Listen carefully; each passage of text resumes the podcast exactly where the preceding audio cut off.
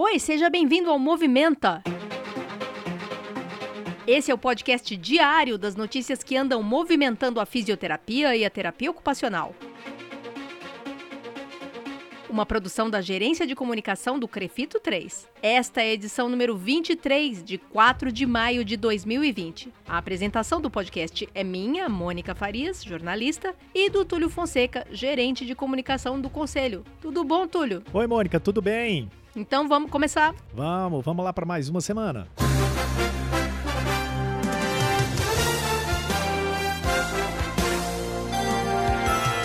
a notícia destaque de hoje, Túlio? Bom, o destaque de hoje, Mônica, tem a ver com a recusa de alguns chefes de serviço de fisioterapia em receberem as face shields doadas pelo Crefito 3.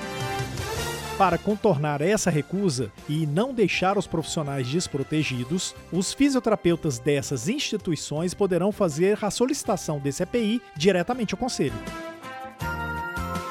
Na semana passada, a gente falou desses serviços que recusaram a doação dos EPIs do Crefito 3. São serviços que não estão sendo capazes de fornecer equipamentos de proteção individual para os fisioterapeutas. Às vezes, até alegando que já tinham umas quatro face shields e que isso era suficiente para revezar entre os 30 fisioterapeutas da equipe e que a doação não era necessária. Só que o Crefito 3 não pode simplesmente ficar indignado com a negativa desses serviços e não fazer nada. O risco ao fisioterapeuta da linha de frente continua. E a equipe da Frente Especial de Fiscalização pela Biossegurança, aqui do Crefito 3, não vai sossegar enquanto não garantir que cada fisioterapeuta que está atuando no enfrentamento à Covid-19 esteja de fato trabalhando em segurança. E é por isso que essa frente do Crefito 3 não vai apenas aguardar a boa vontade desses serviços mudarem de ideia e reconhecerem que estão deixando essas equipes expostas à doença. O compromisso do Crefito 3 é com os profissionais que estão sob risco e não com esse ou aquele serviço serviço.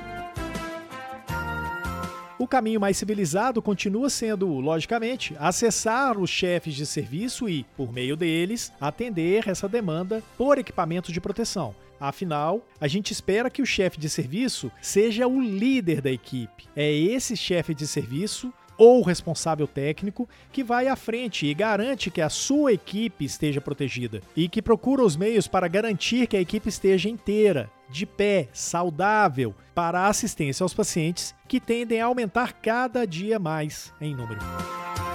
Mas no caso dessas instituições em que o chefe de serviço recusou a doação, que pode preservar a saúde ou mesmo salvar a vida dos membros da sua equipe, o caminho institucional já não é mais possível.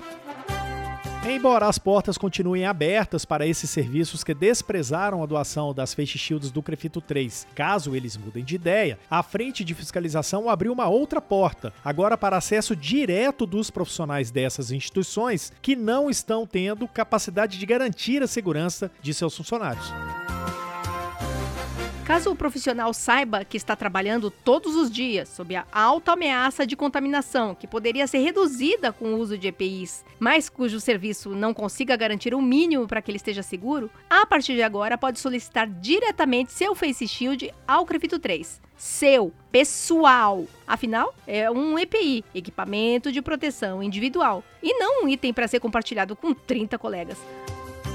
Aliás, esses 30 colegas seus também podem ter seu próprio Face Shield, doado pelo Crefito 3. É, o conselho abriu um formulário no site, está na capa do site, onde você pode solicitar essa Face Shield diretamente, sem depender do seu serviço.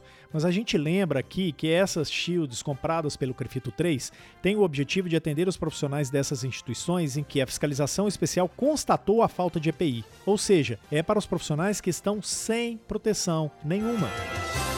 O Crefito 3 tem a relação dessas instituições, porque a fiscalização foi aos hospitais do estado todo e constatou a situação. Então, se você trabalha em uma das instituições que oferecem alto grau de risco e que não aceitaram a doação do Crefito 3, entre no site do Crefito e solicite a sua Face Shield. Na página inicial do site, você já encontra uma janela onde está escrito EPIs Coronavírus. Clicando lá, você já acessa o formulário.